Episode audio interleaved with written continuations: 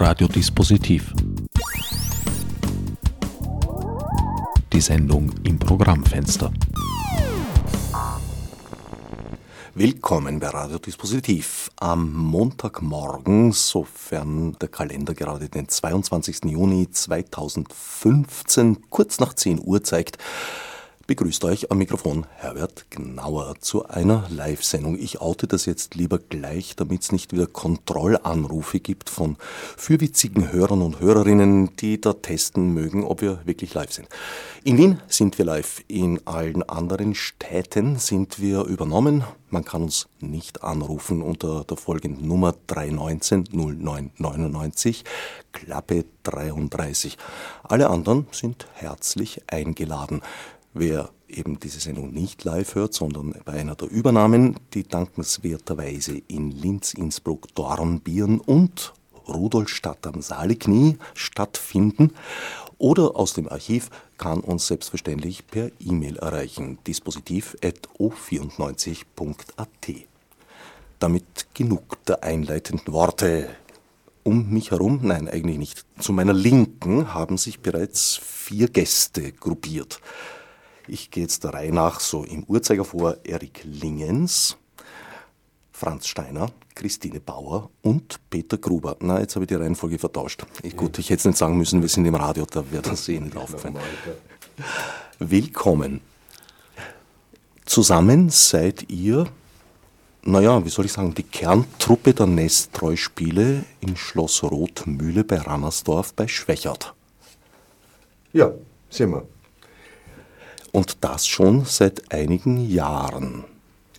Naja, äh, ich bin schon seit 43 Jahren dabei, von, von, von Anfang an. Franz ist auch schon fast 43 Jahre dabei, die Christel auch schon einige Jahrzehnte und der Erik ist neu, also eine gute Mischung. Gemischter, also repräsentativer Durchschnitt. Wie, wie sind die Neuzugänge, die jährlichen und Abgänge? In den letzten Jahren sind vermehrt äh, junge Leute aus dem Bereich der Schauspielschulen dazugestoßen bei uns. Also altersmäßig will ich also von, von, von mir abwärts bekommen. Eine Menge, eine Menge junger Leute diesmal dazu. Das Stück ist sehr personenreich. Wir haben an die 30 Leute auf der Bühne. Ihr habt ja sogar eine Kooperation mit einer Schauspielschule. Naja, so kann man es nicht sagen. Also wir, uns gibt es seit 43 Jahren die Nestroy-Spiele und zehn Jahre nachdem wir das begonnen haben, hat die Elfriede Ott äh, ihre eigenen Nestroy-Spiele gegründet. Vorher war sie bei uns immer.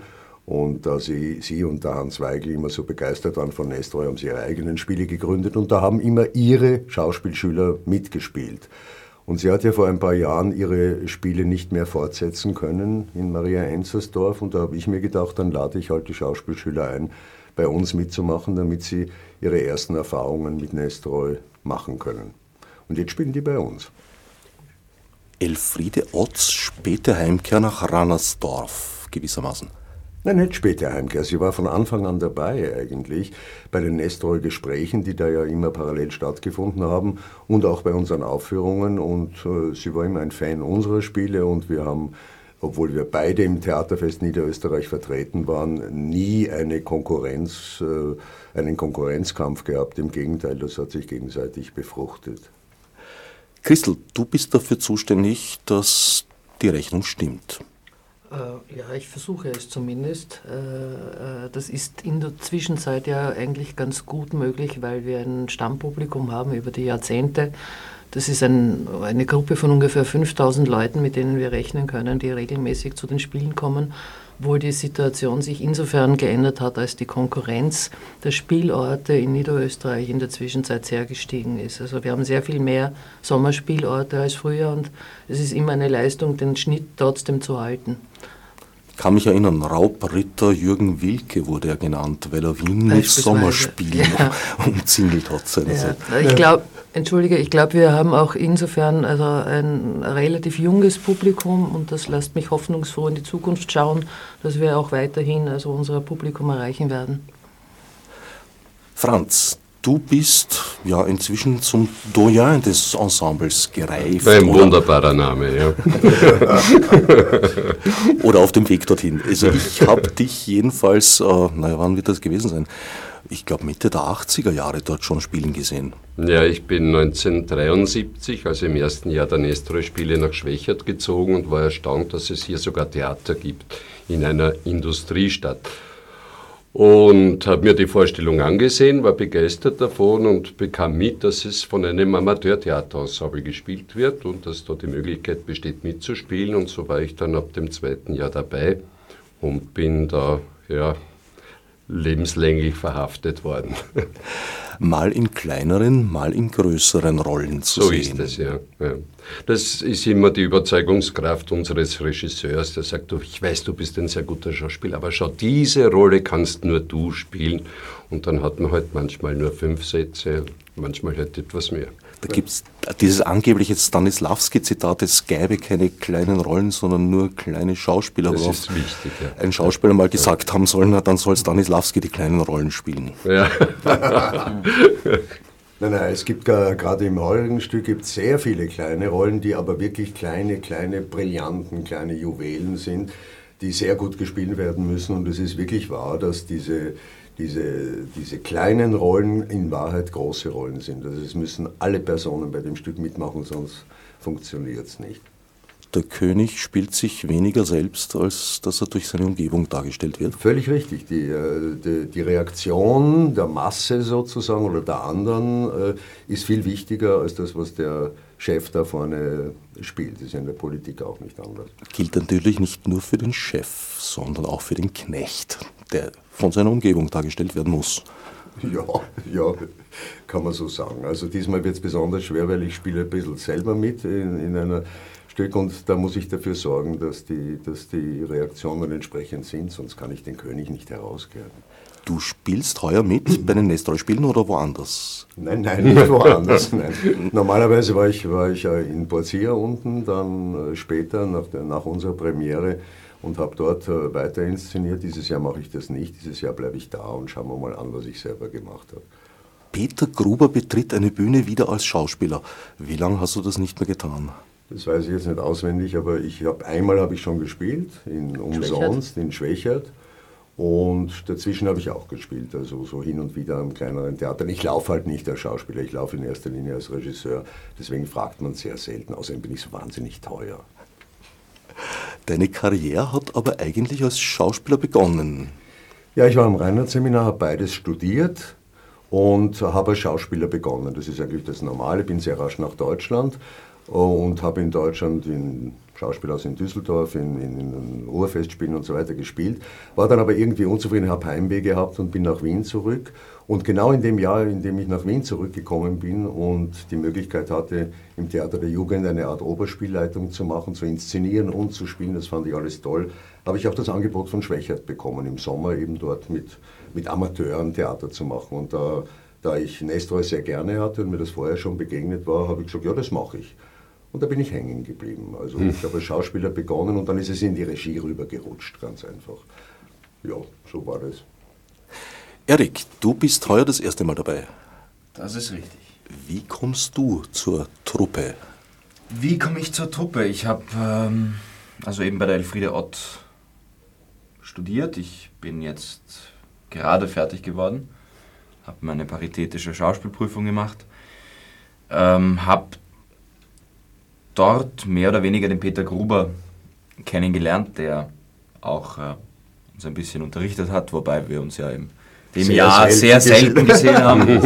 Woran? Lag aber eher an mir, weniger am Peter. Also ist er nicht einer dieser Professoren, die Fernprüfungen durchführen weil sie in den Häusern auf Neuseeland sitzen. Wenn er mich gesehen hätte, hätte er vielleicht eine Fernprüfung. Oder eine, weiß ich nicht, eine, vielleicht hätte er dann. Nein, ich, ich finde, das sind, das sind junge Menschen zwischen so um die 24 herum, die müssen schon ein bisschen Selbstverantwortung übernehmen. Ich will das, ich sehe das nicht so sehr als Schule, sondern als Studio der Erfahrungen, wie es ursprünglich auch heißt. Und wenn man, wenn man, wenn man glaubt, man muss nicht hingehen, dann geht man halt nicht hin. Und wenn man glaubt, man, hat, man will was lernen, dann geht man halt hin. Oder man lernt woanders was. Also ich sehe das relativ locker, muss ich ganz ehrlich sagen. Aber ich war dann. Äh Moment, welchen dieser Wege hast du jetzt gewählt? ich habe den Weg gewählt, dass ich einmal vor allem nach äh, letztes Jahr nach Schwächert rausgefahren bin und mir das dort angesehen habe. Freiheit in Krewinkel und mir das so wahnsinnig gut gefallen hat, dass ich dann schon so ein bisschen damit geliebäugelt habe, da mitzuspielen. Ich, ich hätte, glaube ich, auch äh, vielleicht letztes Jahr auch die, die Möglichkeit dazu gehabt, da irgendeine kleinere Rolle zu spielen. Habe dann aber im Waldviertel gespielt und dann hat sich das auch nicht wirklich ergeben. War dann aber sehr froh und sehr ja, überrascht, aber froh, dass, dass dann der Peter mich äh, doch noch gefragt hat. Und bin sehr glücklich darüber. Ja. Ihr habt es vorher schon angedeutet, es ist nicht nur das Stück, obwohl, bleiben wir, kommen wir zuerst einmal zum Stück. Theatergeschichten durch Liebe, Intrige, Geld und Dummheit. Hm. Das ist das Origi der Originaltitel samt Untertitel, der bei Nestroy manchmal so lang erklärende äh, Wirkung hat. Ja, es heißt schon was. Der Titel bedeutet natürlich schon was, aber, aber wir haben es natürlich auf Theatergeschichten zusammengekürzt. In unserer heutigen Zeit ist es nicht möglich, so lange Titel zu propagieren. Man schreibt nicht mehr so viel auf Plakate drauf nein, wie nein, Ideen. Es müsste eigentlich noch kürzer sein, es ist schon Theatergeschichten zu lang. und ich weiß nicht, ob sich die Menschen heute für Theater so interessieren. Es ist ein tolles Stück und es passt äh, in unseren Spielplan sehr gut hinein. Wir haben ja letztes Jahr diese tolle Auszeichnung bekommen, den Nestroy-Preis für unsere 43 Jahre Beschäftigung mit Nestroy und wir haben uns gedacht, ja, das äh, ist, ist ein Anlass, dass wir uns überhaupt mit Theater und Theaterehrungen und solchen Dingen beschäftigen und dazu bietet dieses Stück eine, eine hervorragende Gelegenheit. Es erzählt über das Leben der Schauspieler, über die Gründe, warum es Menschen zum Theater treibt, in Fantasiewelten treibt, warum sie das mögen. Andererseits erzählt es über die Banalität und Trivialität des Theateralltags sehr viel. Das heißt, man schaut auch hinter die Kulissen. Und es ist eine sehr äh, amüsante äh, Beschäftigung sozusagen mit unserem eigenen Metier, auch mit der sozialen Situation in unserem Metier. Und wir dachten uns, das Stück passt heuer sehr gut und es ist im weitesten Sinne natürlich trotzdem auch politisch, wenn auch nicht so politisch wie Freiheit in Krawinkel. Das Stück geht von einer Grundsituation aus, die euch auch passieren könnte, wenn ich recht verstanden habe. Ihr wollt zwar nicht die Sappho dort spielen, aber dass ihr vom Unwetter überrascht werdet, ist durchaus denkbar. Es ist fast eins zu eins die Situation, die wir haben. Es ist Sommertheater, die versuchen dort Sappho zu spielen und äh, es verregnet die Vorstellung, das wird gezeigt und zwar mit einem Blick das ist eine, eine sensationelle dramaturgischer Kniff vom Nestroy äh, vor Backstage sozusagen. Man sieht das Ganze von hinten, diese Sapfo-Vorstellung von hinten. Das ist ein Aspekt dieses Stückes und äh, letztlich äh, landen dann sowohl die Amateurschauspieler als auch die Profischauspieler alle im Ehrenhaus und äh, dort wird das Stück dann so zu Ende geführt. Manche Schauspieler, das habe ich vergessen, die landen auch beim AMS, aber die meisten sogar, aber, aber zwischen in der Zwischenstation landen sie im Irrenhaus. Ja. Das heißt, heuer wird bei Schlechtwetter gar nicht abgesagt, sondern es wird Peter Gruber für etwas gepriesen, was noch nicht mal Hermann Nitsch zusammengebracht hat, bei seinen Orgien-Mysterienspielen, nämlich das Wetter zu beeinflussen. Also wenn wir einen Einfluss drauf haben, dann lassen wir es natürlich genau an der Stelle regnen, wo es im Stück regnet. Aber das könnte brenzlige Situationen ergeben. Ich, ich wir haben es ja vor 21 Jahren schon einmal gespielt. Ich weiß nicht, was da passiert ist. Ich erinnere mich jetzt ehrlich gesagt nicht. Ich hoffe, dass es nicht vorher schon hineinregnet, weil so, wir werden zwar viel improvisieren, aber so improvisieren, dass wir den Regen äh, auch äh, zur richtigen Stelle da und dann darauf reagieren. Also das wird nicht funktionieren, glaube ich. Also ich kann nur beten, dass das wettermäßig halbwegs funktioniert. Ja, statistisch müssten die Chancen eigentlich ganz gut stehen, weil seinen Urlaub nimmt der Sommer ja gerade jetzt. Und wenn er zurück ist, habt ihr dann eure Premiere. Wir haben sehr schöne Tage gehabt in den, in den Vorproben. Das war richtig heiß und richtig sommerlich. Zu und den Vorproben hätten Sie kommen sollen. Ja, nein, da hätten wir der Regen nicht so sehr so viel gemacht wie jetzt, wo alles zusammenwächst. Also jetzt ist es ein bisschen ungut, dass es regnet, aber, besser jetzt als, als dann während der Vorstellungen. Gießen in der Wachstumsphase klingt aber durchaus vielversprechend. ja. ja. Christel, wie, wie jongliert man das auf finanztechnischer Seite, so eine Unwägbarkeit wie das Wetter? Ah, das ist immer ein Problem. Ich meine, der, der Direktor der Schauspieltruppe flüchtet aufgrund seiner finanziellen Probleme ins Irrenhaus. Ich hoffe, dass ich das nicht machen muss nach Ende der Serie.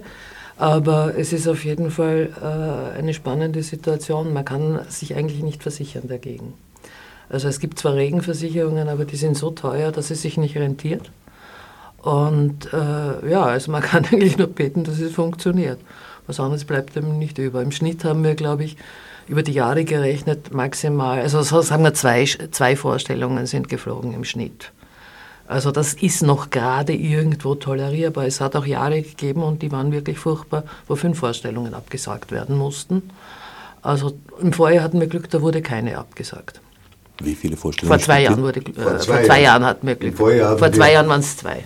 Vorjahr hatten wir Pech, ja. waren wir der einzige Spieler, der zwei absagen musste. Und das vor zwei Jahren hatten wir keine. ziemlich schwierig, ja der einzige Spielort, wo ja, das ja, Wetter so schlecht Im Theaterfest war der einzige Spielort, in dem es zwei Vorstellungen verregnet hat. Es ist natürlich regional unterschiedlich, das Wetter. In Niederösterreich Und, oder ja. inklusive Allensteiger Gegend. Ja, ja, in, in, in, Niederösterreich, ja. Das ist echtes Pech. Weil wir auch kein Ersatzlokal haben. Ne? Das haben sehr viele Orte einen Ersatzraum bei Regenwetter im Saal, aber das ist bei uns nicht möglich.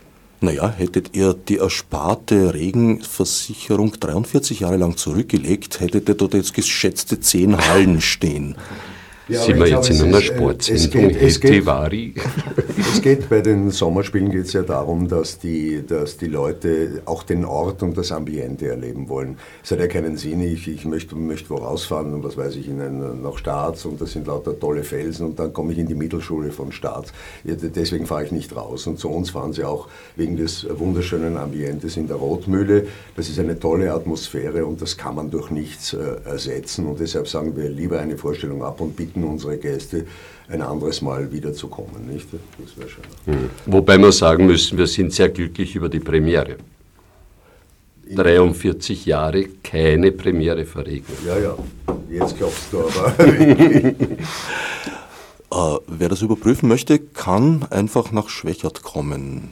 Bei äh, Rannersdorf, Rotmühle, sehr gut ausgeschildert. Premiere ist am? Am Samstag, den 27 um 20.30 Uhr beginnen und Sie können noch immer Karten bestellen, immer Dienstag bis Samstag unter der Telefonnummer 000 650 47 23 212 zwischen 14 und 18 Uhr. Wer jetzt gerade Bleistift und Papier nicht bei der Hand hatte, wird im Internet fündig unter der schlichten URL nestreu.at. Die habe selbst ich mir gemerkt. Die haben uns sehr früh gesichert, ja. Das war unser viertes Standbein sozusagen. Wir haben die Spiele, wir haben die internationalen Nestor-Gespräche, diesmal das 41. Jahr. Und wir haben drittes Standbein eigentlich äh, vor wie vielen Jahren sind das jetzt? 15 Jahre, 20, 20 Jahre, ja. habe ich gesagt, wir müssen auch ins Internet und müssen den Menschen in aller Welt sozusagen alles Wissenswerte über Nestroy vermitteln. Es ist also nicht primär eine Werbeseite für uns allein, sondern für Nestroy. Also wer was über Nestroy erfahren möchte, tippt diese Adresse an. Bin ich sehr froh, dass ich mir das gesichert habe, diese Seite. Kann ich mir vorstellen. Prominente URL. Der politische Teilaspekt des Stückes, wo wäre der zu finden? Es spiegelt, sich, es spiegelt sich in der äh, sozialen Lage der Schauspieler, in der Art und Weise, wie, wir, wir, beschäftigen uns natürlich primär mit diesem Beruf, aber es spiegelt sich da drin in, in vielen Seitenästen die gesamte Situation wieder. Allein in, in dem Kampf, den die Künstler mit der Politik einerseits und mit den Behörden andererseits auszufechten haben, in der Art und Weise, wie das stattfindet, der Kampf ums Geld, ja, das ist, äh, das ist ein, ein wichtiger Aspekt des Stückes und es gibt sehr, sehr viele Nebenbemerkungen. Es ist ja meistens bei Nestro nicht die Haupthandlung, die Geschichte das Entscheidende, sondern das, was da dazwischen geäußert und gesagt wird. Und das ist auch in diesem Stück der Fall. Es gibt sehr, sehr viele Bemerkungen, die sich auf heute beziehen. Und die soziale Lage der Schauspieler, die ja in den 70er und 80er Jahren, 60er, 70er Jahren, würde ich sagen, sich angenähert hat ans Bürgertum, wo es auch ein Schauspieler leben konnte von seinem Beruf, hat sich inzwischen wieder verschlechtert, so wie sich die gesamte Situation verschlechtert und Schauspieler leben wieder so wie im Biedermeier. Insofern ist dieses Stück eigentlich aktuell die Zensur ist noch nicht auf den Plan getreten oder jedenfalls nicht in der damaligen Form. Ja, das kann, das kann man sagen, aber der Nestroy hat ja auch trotz Zensur Mittel und Wege gefunden, das, was er eigentlich sagen wollte, auszudrücken. Äh, Wäre nicht viel Unterschied. Aber ich rede primär natürlich von der äh, sozialen Lage der Schauspieler, wenig Engagements und, äh, und wenn Engagements, dann entweder als Praktikant oder, oder praktisch quasi so schlecht bezahlt, dass man davon nicht leben kann. Das ist die heutige Situation im Gegensatz zu dem, was man in den Seitenblicken immer sieht. Hat Nestroy die wesentlichen Kritikpunkte überhaupt in seine Texte hineingeschrieben oder hat er die eher so in Extempore verpackt, wenn er geglaubt hat, dass er von Obrigkeiten unbeobachtet ist auf der Bühne?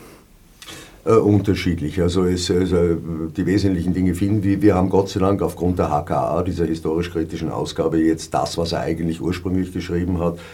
Äh, wir erlauben uns natürlich auch, wenn wir irgendetwas assoziieren, die eine oder andere Randbemerkung selber äh, hineinzufügen. Das haben wir im Vorjahr gemacht, das machen wir jetzt auch. Das bedarf nicht vieler Worte. Ich mache also sicher bei der Bearbeitung immer nur das Notwendigste oder das Nötigste um es zu vermitteln, was ursprünglich gemeint war. Also ich frage, es geht immer von dem Grundsatz aus, und das ist all die 43 Jahre so gewesen, dass ich sage, äh, was hätte Nestroy äh, heute dazu gesagt, also aus seiner Perspektive. Und wenn man das Original nicht versteht, weil da Begriffe drin sind, die man nicht versteht, dann ändern wir das dementsprechend. Und ich bin immer sehr stolz, wenn die Leute das gar nicht erkennen, was ist Bearbeitung und was ist Nestroy. Aber der, der Kern ist schon enthalten im Stück. Also Werktreue nicht in dem Sinn, auf, auf Musik übertragen, jetzt auf historischen Instrumenten herumzuschrummeln, sondern zu versuchen, das damalige Erlebnis wiederherzustellen. Wir sind kein Museum da draußen. Es geht nicht darum zu zeigen, was war damals, sondern es geht darum zu zeigen, wie zeitlos dieser Text ist, beziehungsweise dass der auf aktuelle Fragestellungen Antworten geben kann. Und man kann mit diesem Text auf die Jetztzeit antworten. Wir haben im Jahr 2001 äh, bei Nestroys Geburtstag sozusagen diesen Slogan Nestroy lebt. Nestroy lebt in Schwächert erfunden. Wir wollen ihn als lebendiger zeigen, nicht als Museumspuppe äh, oder, oder, oder wie nennt sich Oder als Biedermeier-Torte in ja, Rosarot. Als Biedermeier-Torte in Rosarot, ja. Franz, welche Funktion hat deine Figur im Stück? Stück?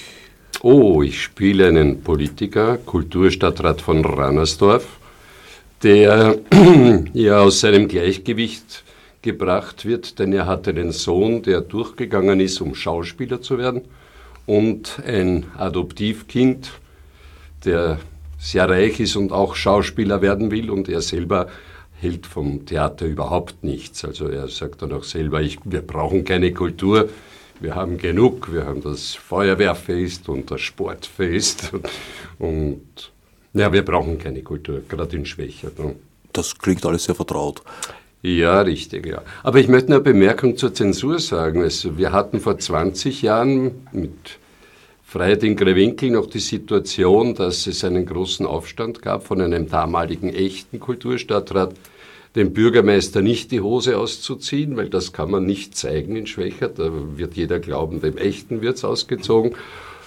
Das geht inzwischen. Ja. Also inzwischen ist den Politikern unser Stück völlig egal. Das ist ja ein, ein, Rückfall hinter historische Karnevalszeiten geradezu. Schon damals durfte man den Fürsten ja, verarschen. Damals wurde Schwächert auch noch mit starker Hand regiert. Ja, ich habe ein bisschen nachgelesen in der Geschichte der Roten Mühle. Durchaus empfehlenswert. Auch unter Nestroy.at zu finden. Da spielt auch ein gewisser Franz Xaver Messmer eine Rolle. Mhm. Und tatsächlich hat Mozart das Schloss umrundet, steht dort zu lesen. Naja, war um mal halb zwölf. Ja, war beim Messmer. Messmer war ja einer der Förderer von, von, des jungen Mozart und hat da im dritten Bezirk, soweit ich mich erinnere, sein, sein Haus gehabt und dort wurde Bastien und Bastien uraufgeführt. Du warst dabei? Ich war dabei, natürlich damals schon. Also, kann man schon Na. So ich fühle mich schon so alt. Na, und er hat dann, der Messmer hat dann äh, der, äh, dieses Schloss Rotmühle eine Zeit lang erworben und hat da die Mozarts eingeladen und die, war einmal dort, die waren einmal dort zu Besuch. Und dann ist der Messmer ja des Landes verwiesen worden, beziehungsweise geflüchtet, nicht, weil er Messmer war der berühmte Magnetiseur und, und ähm, sehr, sehr zwielichtige Persönlichkeit, aber doch sehr interessant. Ja, kommt irgendwo gleich nach dem Cagliostro. Ja, und vor Nikola Tesla. Erik, Du bist der Sohn des Kulturstadtrates. Du bist so ein, ein richtig theaterbegeisterter junger Nestroy-Liebhaber? Nein, das bin ich nicht wirklich. Oder vielleicht war ich es einmal. Also ich bin der Konrad, der Sohn des Apothekers Stössel und äh, bin eigentlich mehr oder weniger ein bisschen ein, ein könnte sagen, ein Outlaw. Äh, bin eigentlich von zu Hause weg, um mein Glück woanders zu suchen, weil ich es zu Hause überhaupt nicht mehr ausgehalten habe, in diesem provinziellen Kaff. Ähm, bin dann zur Schauspielerei, die mich aber auch nicht glücklich gemacht hat, im Gegenteil, äh, und habe jetzt beschlossen, Maler zu werden. Mit auch, ja, weiß man auch nicht so richtig, was, dafür, was es da für Aussichten gibt, aber ich probiere es einmal und naja, wenn es dann mit dem Geld knapp ist, dann kommt man halt wieder heim und schaut einmal, wie es dem Papa so geht. Das heißt, du kommst als Teil der vazierenden Truppe sozusagen in die Heimatstadt? Nicht als Teil, ich komme zeitgleich, aber, aber Unabhängig. unabhängig ja, ja.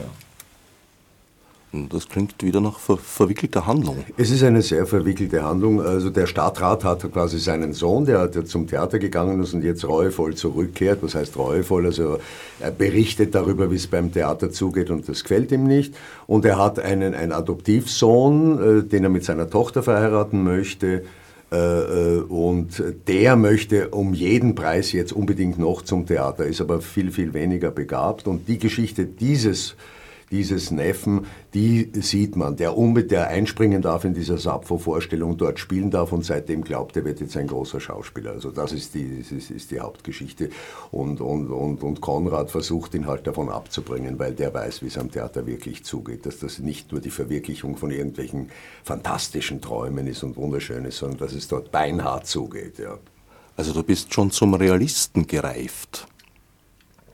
Ja, kann man sagen. Ja, kann man sagen. Ja. Backstage vor Beginn des Stückes. Das, ja, kann man auch sagen. Ja, also ich, es ist du zögerst so. Nein, nein, nein, nein, nein. Dein, nein, nein, dein erster nein. Auftritt ist eigentlich da, zu berichten, wie geschissen es Wie- am Theater so zugeht. ist es. Ich mag so nachdenkliche Sendungsgäste. Lass. Ja, so ist es, ja, ja. Ich wollte nur überlegen, ob es in echt auch so aber Na, ich könnte Jahr. Ja, ja. Noch doch das- nicht, aber vielleicht. das Zitat von der Blumenblatt, ganz mein Schicksal einbringen. Ich habe es zwei Jahre einmal probiert, so in die professionelle Welt einzusteigen oder sie kennenzulernen, habe sie kennengelernt und habe dann entschieden, ich bleibe lieber beim Amateurstatus, mache mein Geldverdienst, wie ich es gelernt habe und nütze die Chance, da Theater zu spielen, weiter aus. Aber nicht abhängig zu sein davon, das ist ganz wichtig. Nestroy zeichnet ja eher nicht so unbedingt psychologisierend seine Figuren. Wie, wie geht ihr da heran? Sucht ihr das bei euch, die Geschichten? Dennoch? Findet ihr sie? Ja, die Menschen gibt es ja, die er beschreibt. Die sind ja noch immer da. Die Menschen, was haben sie Menschen verändert? Gar nicht.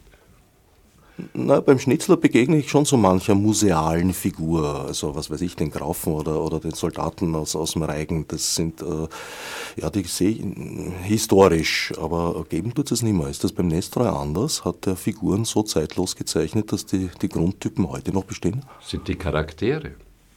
Die Charaktere, die zählen. Ne? Und die sind offensichtlich. Also da kann man sogar historischen Text so lesen. Das wird man, je, jederzeit wird man einen Vergleich mit heute finden. Also was die Menschen betrifft, auf jeden Fall, das ist zeitlos. Und interessanterweise sind auch die politischen Zustände, weil der Nestor in seinem Leben ja äh, sehr unterschiedliche politische Situationen erlebt hat, gesellschaftliche Situationen, findet man immer wieder Parallelen zu heute. Ja, also wenn es jetzt bei uns ein bisschen autoritärer wird, wenn ir- irgendwelche Dinge passieren, äh, kann man auf eine gewisse Phase der Nestor-Stücke zurückgreifen und man findet dort eine Abhandlung auch gesellschaftlicher Bezüge. Denn es sind ja die Menschen, die die gesellschaftlichen Verhältnisse prägen und machen. Also der erste Aspekt wird ja meistens bei Nestroy immer, immer berücksichtigt, äh, der Mensch mit seinen Unzulänglichkeiten. Aber wenn der Mensch unzulänglich ist, dann sind natürlich auch die Verhältnisse, die er schafft, unzulänglich. Und wir suchen für jedes Jahr ein Stück aus, das zur gesellschaftlichen Stimmung der Gegenwart, zur aktuellen Situation irgendwie etwas zu sagen hat. Ich glaube, dass das mit dem Stück heuer auch zutrifft. Erik, deine Figur, so wie du das jetzt beschrieben hast, das klingt ein bisschen nach, nach desillusionierten Menschen. Wie ist da dein eigener persönlicher schauspielerischer Werdegang? Noch nicht so desillusioniert. Aber der Regisseur arbeitet auch. auch. Der, der Regisseur arbeitet ganz fleißig daran. Nein. Nein, überhaupt nicht.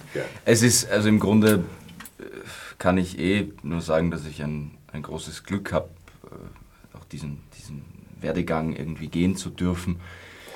Ähm, ich, ich bin sozusagen noch ein behütetes Küken, gerade aus der Schauspielschule gekommen, hatte eigentlich jetzt auch das Glück, schon während der Ausbildung relativ viel zu spielen, auch ein bisschen Geld zu verdienen, was auch nicht so schlecht ist und besonders in diesem Beruf eben, wie auch schon gesagt wurde, sehr, sehr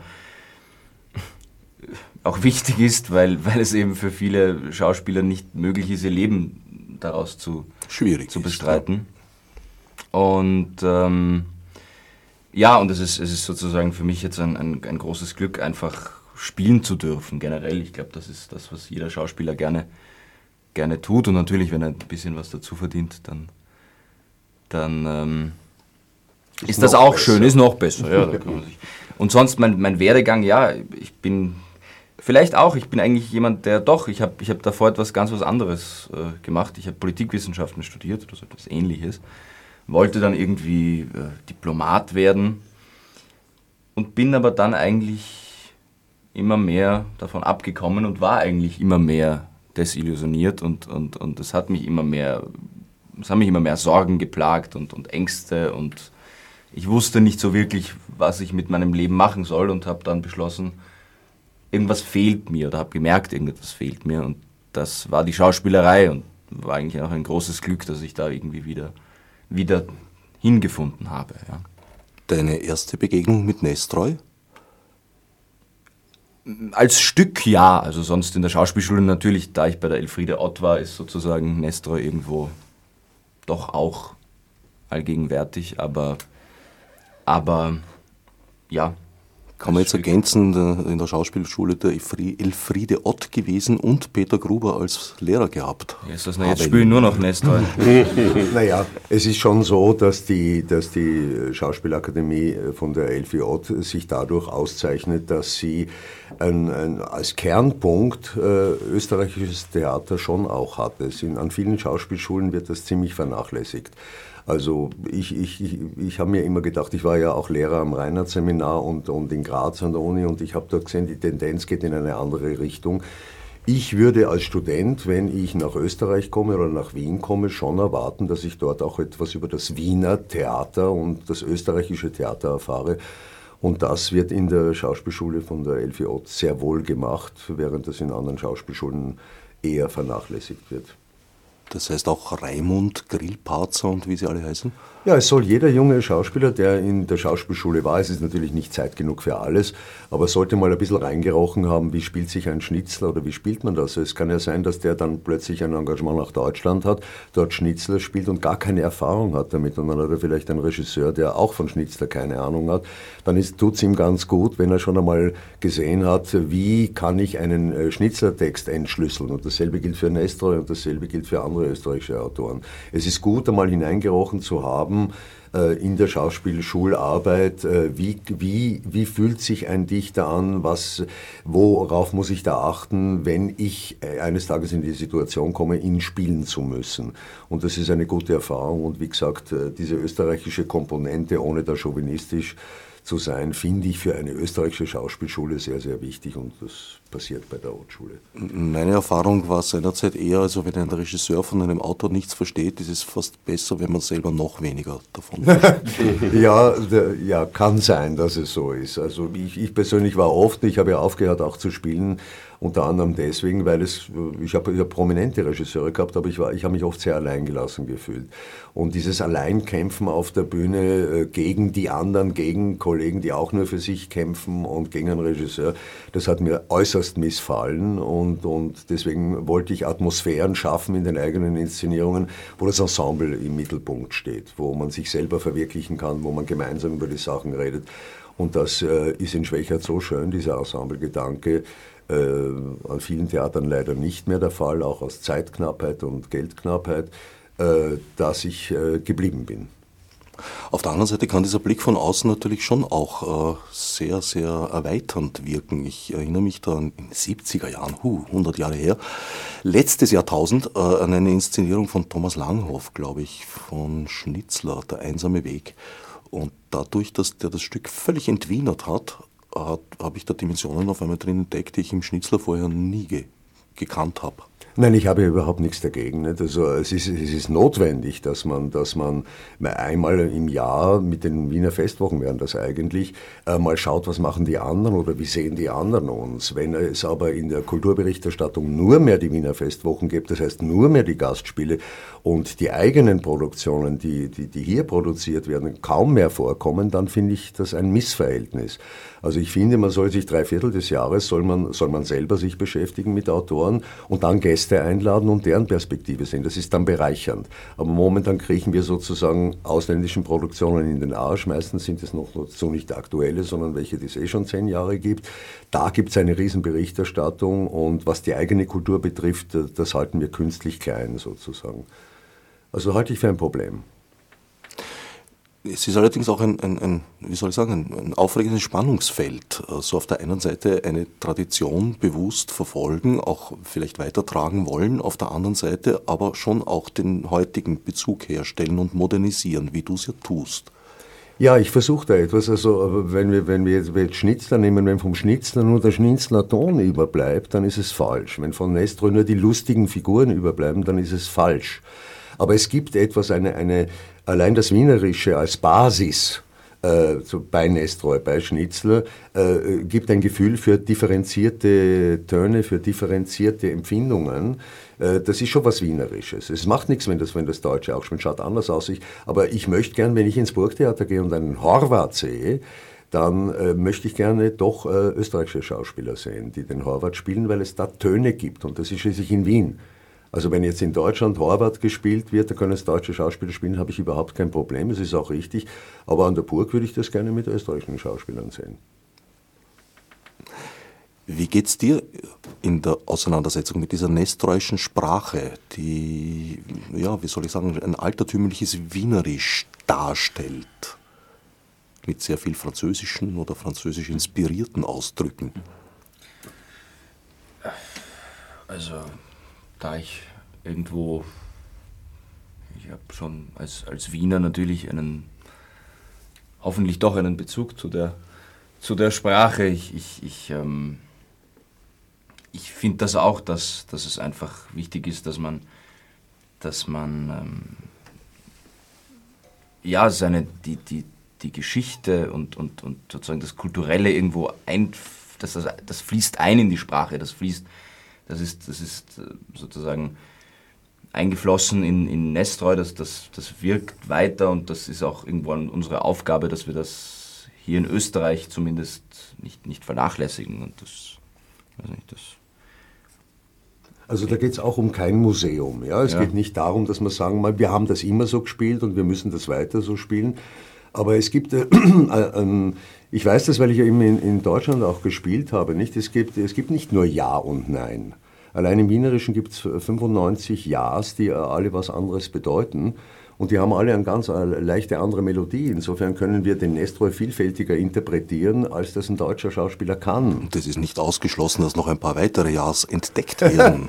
also 95 ist vielleicht übertrieben oder, oder untertrieben, ich, ich, weiß nicht genau. Aber es gibt, es gibt wirklich Zwischentöne, die, die gibt es einfach noch. Und es wäre schade um diese Zwischentöne, wenn, wenn man in Österreich äh, diesen Autor spielt, diese Zwischentöne nicht zu liefern. Also um, um das geht es eigentlich. Aber das Wichtigste ist natürlich aus unserer Sicht, die wir Wiener sind oder die wir Österreicher sind, ne, ist nicht so sehr, dass wir Österreicher sind und dass mhm. wir Wiener sind, sondern uns geht es um den Inhalt und, und um, um die Aussage und äh, um, ja, um Stück und nicht, nicht, äh, nicht so sehr um die Art und Weise, wie es interpretiert mhm. wird. Du hast schon ein paar Jahrzehnte Zeit gehabt, dich in diesen Zwischentönen zurechtzufinden. Ja, ja. Wie geht's dir mit der nestreuischen Sprache? Ja, kommt auf die Rolle an. Ne? Es gibt ja Rollen, die sind im Dialekt zu spielen, es gibt Rollen, die mehr oder weniger die Hochsprache erfordern. Man muss sich hineinfügen in die Figur und dann geht das automatisch. Natürlich sind diese Spezialsätze von Nestroy so lange Schachtelsätze, eine Spezialität. Ne? Die muss man wirklich trainieren und so. Und wenn man sie dann wirklich verstanden hat, dann ist natürlich auch leichter zu spielen. Und das vor allem heuer, ich, vor 20 Jahren habe ich die Rolle des Konrad gespielt.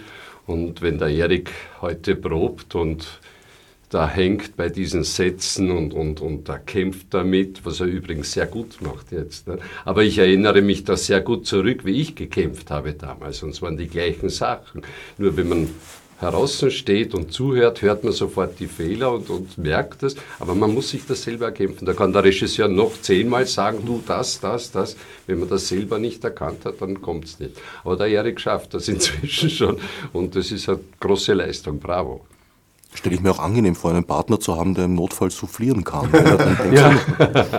ja, da, da, darauf Aber wir spielen ohne Souffleur. Ja, man muss einfach durch die Sprache durch. Das ist bei mhm. Nestro sogar einfacher als bei Grillparzer. Also man muss ja. durch die Sprache durch und trotzdem muss diese Sprache geerdet sein. Nicht? Es gibt einen alten Streit zwischen den Nestroy-Fachleuten, auch bei den Gesprächen ist das oft aufgetaucht. Ist das jetzt eine Kunstsprache, Nestroy, oder ist das Dialekt? Es ist weder das eine noch das andere. Es wurzelt im Dialekt und das Wesentliche ist, dass, die, dass wir als Menschen auch versuchen, also jetzt, wenn ich vor dem Mikrofon sitze, versuche ich ja auch Hochdeutscher zu sprechen, obwohl ich Umgangssprache spreche. Äh, und auf der Bühne versucht man dann ganz Hochdeutsch zu sprechen. Also man versucht den sozialen Status, der erzählt sich.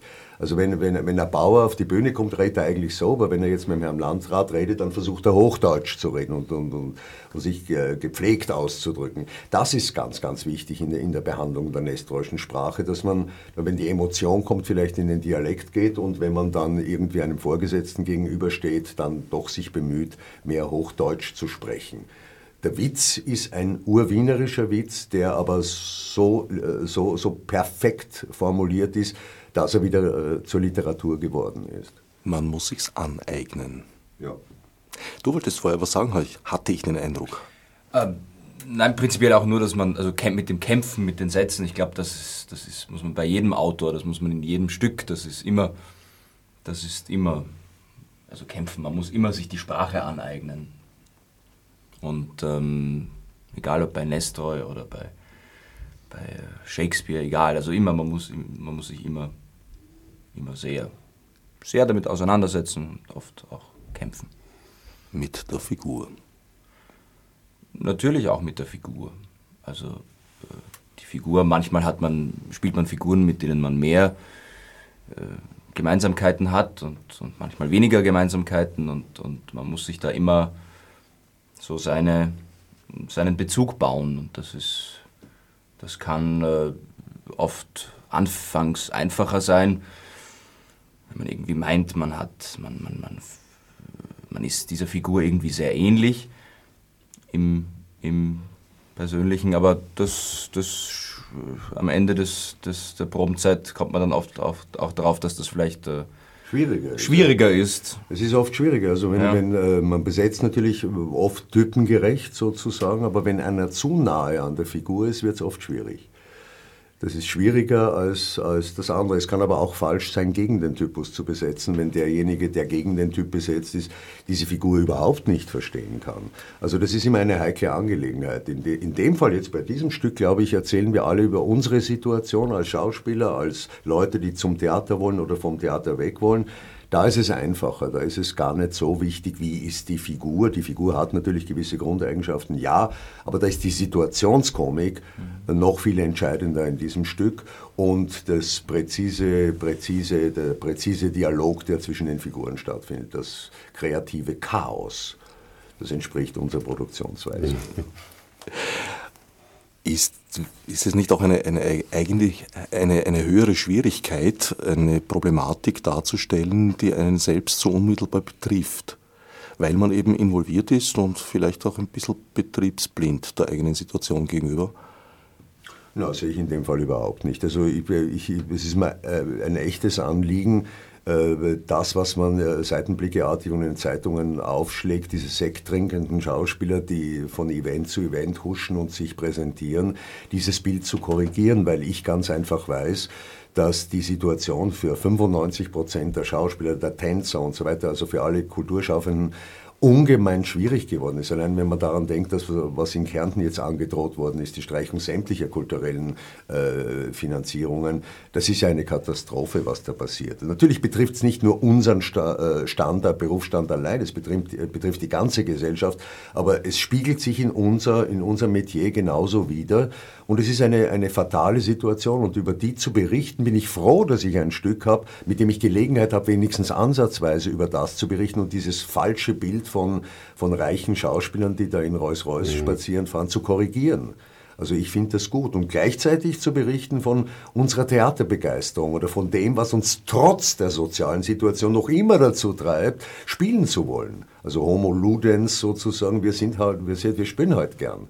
Und auch zu zeigen, dass in der Gesellschaft, in denen die nicht Theater spielen, auch jeder Mensch ständig Theater spielt. Das ist ja der Witz dieses Stückes, dass nicht nur die Theaterspieler Theater spielen, sondern diejenigen, die glauben, sie spielen nicht Theater, auch Theater spielen. Wir spielen ja dauernd Theater. Jeder spielt irgendwen ständig. Irgendeine Figur, seine Funktion spielt er. Und das vermischt sich in einer Art und Weise, äh, dass man am Schluss glaubt, das ist eigentlich, man kann das gar nicht mehr unterscheiden. Und das ist der Reiz dieses Stücks. Alle sind wir Artefakte unserer selbst.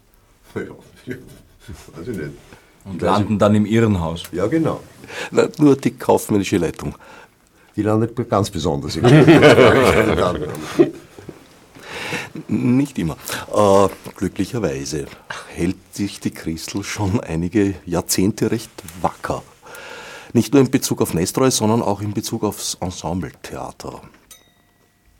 Ja, das Ensembletheater war natürlich die wesentliche Zeit meines Lebens im Theater, die jetzt ja doch schon ein paar Jährchen vorbei ist. Ich bin froh, auf der einen Seite die Belastung nicht mehr zu haben, andererseits erfüllt es mich mit ein bisschen Wehmut, klar. Äh, aber ich schaue mir trotzdem noch immer die Produktionen der Nachfolger an. Und ich bin nach wie vor ein Theatergeher, eine Theatergeherin geblieben, Gibt's was in dem Metier nicht so oft ist. Gibt es ja auch einiges zu sehen bei den erweiterten Nachfolgespielorten. Also ja, sicher. Die Klar, also ich meine, sei es im Kabelwerk, sei es am Petersplatz, gibt es nach wie vor Aufführungen, die interessant sind. Und ich bin zwar nicht ein dauernder Gast, aber ein regelmäßiger Gast. Wer es noch nicht gesehen hat, ich hoffe, sie kommt im Herbst wieder. Die, die Proletenpassion war eine wunderschöne Produktion, mit der wir ja auch in der ursprünglichen Fassung zu tun hatten, weil der Haspel hatte ja die Ursprungsfassung inszeniert mit den Schmetterlingen damals. Und ich war in der Premiere von der Proletenpassion jetzt im Kabelwerk und das war wirklich eine wunderschöne Produktion. Und es war auch ein Wiedersehen mit den alten Leuten, die da ursprünglich dabei waren, Schmetterlingen, Resetaritz und sonstigen, Heinze Unger natürlich. Im Publikum? Und Im Publikum. Und Weil auf der Bühne waren Auf der Bühne auch, aber es war nachher ziemlich witzig, also die alle zu treffen. Ja, so schließen sich die Kreise, denn in meiner Jugend hatte ich mit den Schmetterlingen zu tun weniger künstlerisch als unterhaltsam, denn wir haben Wochenenden gemeinsam verbracht in der Steiermark und im Kaffeehaus in Wien. Ganz so gering ist die Wahrnehmung, wie du vorher gesagt hast, nun auch wieder nicht. Im vergangenen November habt ihr den Nestreu erhalten für euren Nestreu. Ja, das war ein sehr schöner, überraschender Moment. Äh, letztlich aber naheliegend, dass man einen Nestroy auch mal für Nestroy äh, äh, vergibt und äh, nicht zum 42. Mal an einen Burgschauspieler. Äh, also es war sehr fein, dass wir das bekommen haben. Es war wirklich eine Anerkennung unserer Arbeit und ohne jegliches Nachschieben ist das passiert. Werden wir sehen, was das, was das heuer, ob uns das jetzt mehr Zuschauer bringt oder größeres Interesse an unserer Produktion. Das hoffe ich aber sein muss es nicht. Das ist so ein Preis, ist äh, äh, gerade an dem Tag, an dem er verliehen wird, vielleicht äh, im öffentlichen Bewusstsein und ist nachher sofort wieder weg.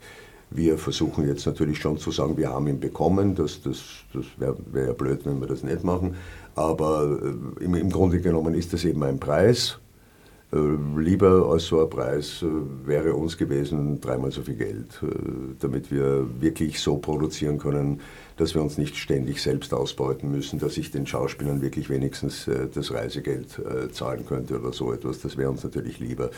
Aber das ist insgesamt ja die Entwicklung, dass man äh, für, für, fürs Produzieren eher weniger, eher weniger zur Verfügung stellt und dann die besten, unter Anführungszeichen, die man halt aussucht, äh, durch einen finanziellen kleinen Preis dann äh, äh, ja, auf, auf den Sockel hebt. Gescheiter wäre es, wir hätten alle grundlegend so viel Subvention, dass wir, dass wir anständig zahlen könnten. Und es gibt eine weitere Form der Anerkennung, die beim Theater immer besonders wichtig ist. Also wann immer ich da draußen war bislang, die Vorstellungen waren gut bis sehr gut besucht. Ja, wir haben, wir haben in diesem, äh, wir haben ja angefangen mit, äh, da gab es vier Spielorte damals, soweit ich mich erinnere, oder drei Spielorte. Äh, da war es kein Wunder, dass wir aufgefallen sind. Jetzt, jetzt haben wir, ich glaube, 27 im Theaterfest, dazu kommen weitere 20. Es sind ungeheuer viele Spielorte überall und da ist es, eine, eine, ist es toll, dass wir ohne viel werben zu können, und wir haben auch keine Promis, die auf den Seitenblickespalten vorkommen, dass es uns äh, gelingt, den Zuschauerstand, den wir immer hatten, also um die 5000 rum, den zu halten. Und natürlich ist es fein, wenn mehr kommen, aber um mehr hineinzukommen, also um ein Wachstum zu erreichen, wie China es hat, da müssten wir einfach viel mehr Geld haben, um das in die Werbung einzustecken, damit wir wenigstens ein bisschen auffallen. Kostet das schon genug, was wir jetzt machen? Äh, wir haben zusätzlich noch eine Sache. Wir haben an den Sonntagen im Juli am Vormittag in der Rotmühle ein Nestroy-Frühstück seit einigen Jahren, wo wir versuchen, gerade die schwächere Bevölkerung ein bisschen näher an das Theater zu binden und haben heuer auch wieder ein Programm mit dem Titel Chansons, Couplets und Lieder, wo die Mitwirkenden der Nestor-Spiele, gerade die Leute von der Schauspielschule Ott, die Jungen, ein musikalisches Programm machen, wo man zusätzlich einen Frühstücksbrunch in der Rotmühle konsumieren kann. Und ich glaube, das ist ein nettes Zusatzprogramm, das wir ihnen anbieten können. Gibt es auch wieder Vorträge, so Symposionstage? Ja, also der, das Thema der 41. Äh, internationalen Nestor-Gespräche, zu der etwa 40 Wissenschaftler aus aller Welt kommen, und zwar wirklich von allen Kontinenten, äh, lautet diesmal äh, Patriotismus, Politik und Parodie.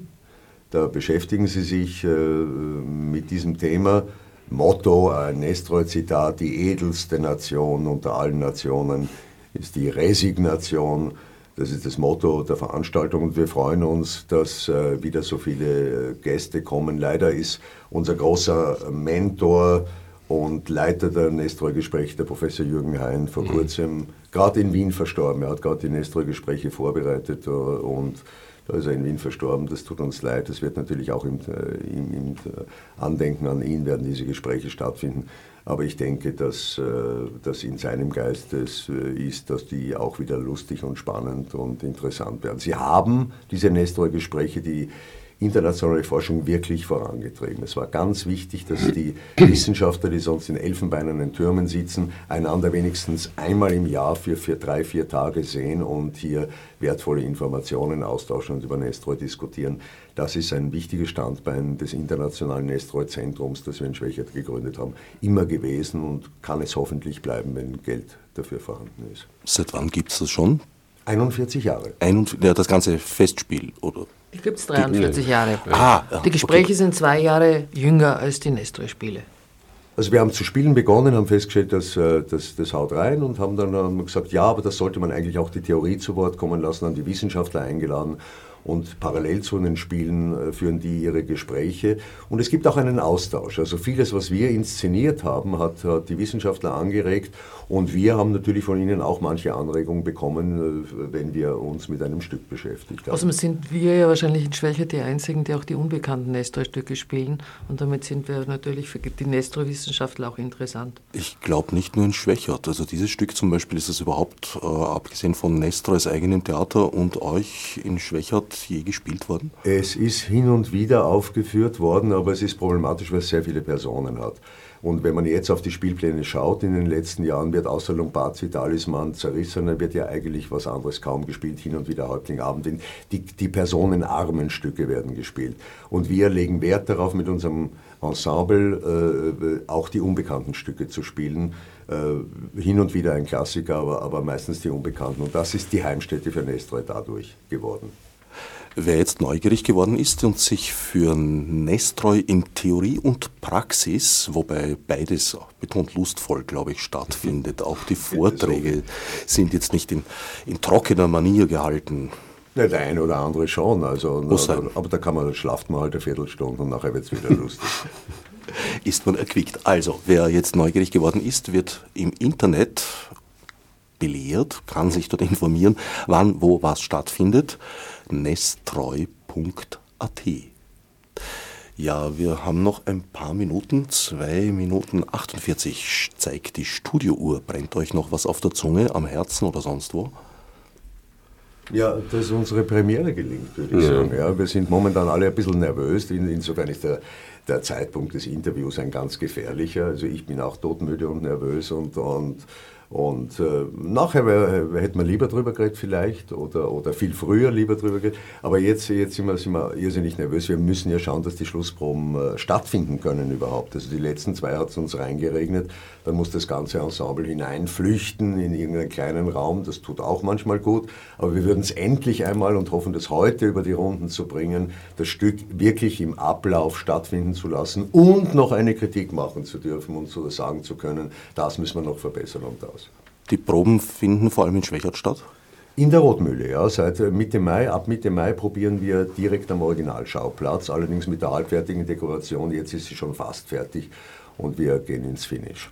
Damit sind wir jetzt beim Kostenpunkt. Das äh, Ensemble, das aus Wien anreisen muss, tut das aus eigener Tasche? Aber ja. aber ja, aber das, das tun wir gern und wir tun das auch irgendwie freundschaftlich und, und, und und als Ensemble, wir nehmen immer, irgendwer nimmt wen mit, irgendwer. Ja, also ja. früher hat jeder ein Auto gehabt, da ist jeder allein ja. gefahren. Äh, jetzt gibt es nur mehr zwei, drei Autos und aber fahren fünf alle in Fahrgemeinschaft, genau. nicht mit fünf Sitzen. Und der Rest fährt dann, muss man mit der Schnellbahn rausfahren. Und ich finde das wirklich einzigartig in Schwächer, dass hier ein, ein Theaterveranstaltungsort des offiziellen Theatersommers in Niederösterreich ist, wo die Schauspieler nicht bezahlt werden. Und dass diese Gruppe einen Preis bekommt für die Arbeit, finde ich doppelt lobenswert und darum Hut ab für den Peter. Ich mag jetzt nicht schleimen, aber dazu gratulieren wir dir wirklich alle. Und die Arbeit macht Spaß und ich glaube, von dem Ensemblegeist hat man da jetzt etwas mitbekommen. Ne? Schwächert hat eindeutig großen Suchtcharakter, sowohl für die Mitwirkenden als auch für das Publikum. Ja, dann halte ich die Daumen für die Premiere, wünsche ja, eine, eine, eine eine Saison ohne Ausfälle. Ja, das wünschen wir uns auch. Mhm. Ich danke dem Regisseur und Intendanten der Nestroy-Spiele Peter Gruber, Christine Bauer, der kaufmännischen Leiterin, den Darstellern Franz Steiner und Erik Lingens für den Besuch im Studio. Ein letztes Mal nestroy.at. Dort sind alle wesentlichen Infos zu finden. Fürs Zuhören dankt Herbert Gnauer. Altsnef Margot Nesi. Fichte subsidiar.